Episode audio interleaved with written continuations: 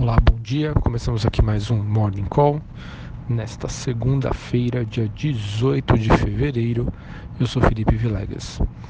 Olhando o desempenho das principais bolsas internacionais, a gente teve um dia muito positivo para as ações na Ásia.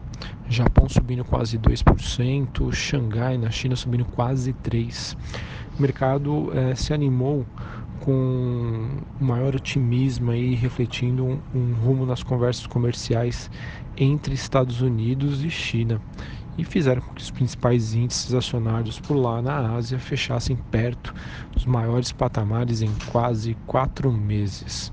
Em contrapartida, na Europa, a gente tem um dia é, relativamente negativo. Londres e Frankfurt, da Alemanha, caem uma leve baixa e a bolsa francesa com uma leve alta. O que repercute por lá é, são os temores de que os Estados Unidos estariam cogitando impor tarifas maiores sobre os carros importados, que deixaram aí os índices por lá pressionados.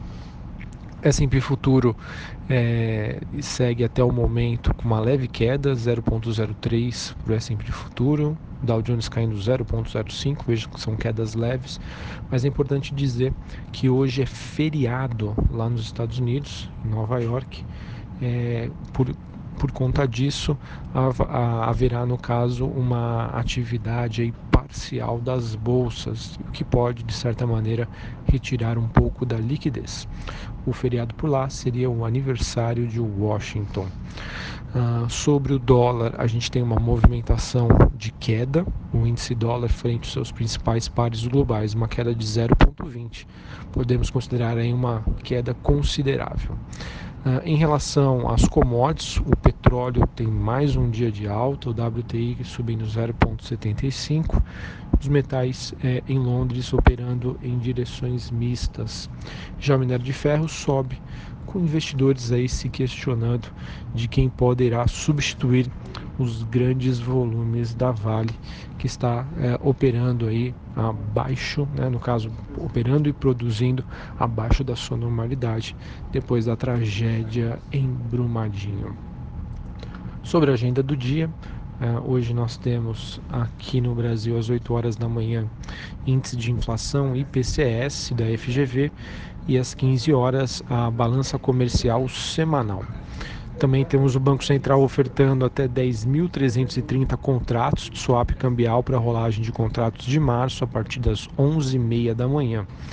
E depois do fechamento do mercado, teremos a Itaúsa e a Lynx divulgando os seus números referentes ao quarto trimestre de 2018 olhando para o noticiário é, político, macroeconômico, pode ser que mais preocuparia aí o investidor local.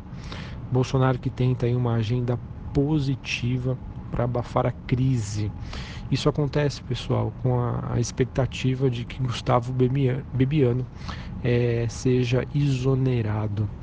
E como consequência disso, líderes afirmam aí que a reforma pode encontrar resistência na Câmara. Então, com essa crise aí política que preocupa a agenda do Congresso, vamos ver com os índices aqui no caso o Ibovespa responde a essas dúvidas que pairam agora envolvendo a primeira crise aí política do governo Bolsonaro o governo, né, como eu já mencionei anteriormente, que tenta aí por fim a essa crise, mas claro, ele teme aí as consequências. E vamos ver como que ocorre esse posicionamento. Gustavo Bemiano aí, é, no caso, indica que não haveria aí nenhuma nenhuma movimentação ou nenhuma denúncia aí que pudesse prejudicar Bolsonaro. Bom, olhando para os destaques corporativos, nós temos aí a, a Gafisa, né, que confirmou a, a, com a saída aí da GWI é, da, da, como seu principal acionista, o, gestor Munha, é, eles não fazem mais parte aí do conselho de administração da companhia.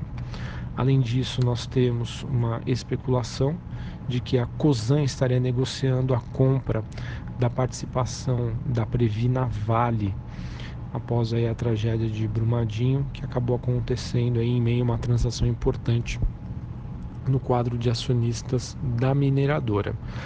Tanto a Litel quanto a Previ não confirmaram este boato. Além disso, nós temos a Berkshire, isso mesmo, a Berkshire, a empresa do queridíssimo Warren Buffett, ele estaria negociando a compra da fatia da IRB em oferta de ações. Na semana passada, a Caixa anunciou que iria se desfazer da sua participação na IRB e isso fez com que ah, chamasse a atenção da Berkshire. Vamos ver, no caso aí, acredito que isso possa soar com um tom positivo para os investidores aqui. Bom, Além disso, nós temos aí a Oi convocando a Assembleia para dia 19 de março, via AGE, para decisões importantes.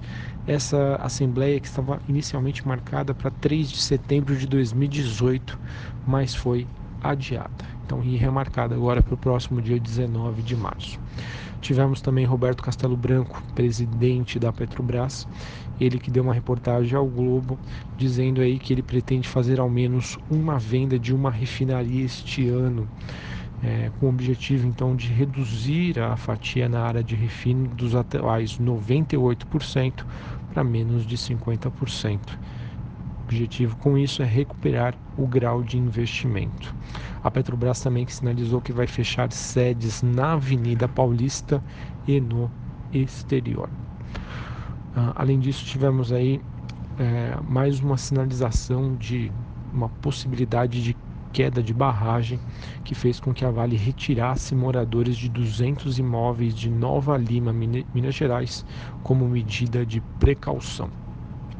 Bom, pessoal, começamos então a semana com um dia de liquidez reduzida nos Estados Unidos, dado ao feriado aniversário de Washington, que faz com que as bolsas por lá tenham uma abertura parcial.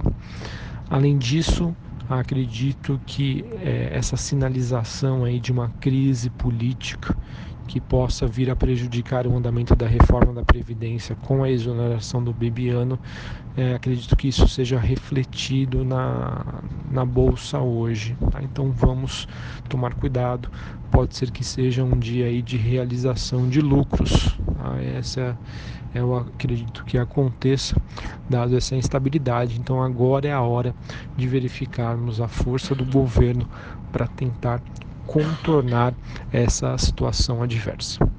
Um abraço a todos, uma excelente semana para vocês e até a próxima.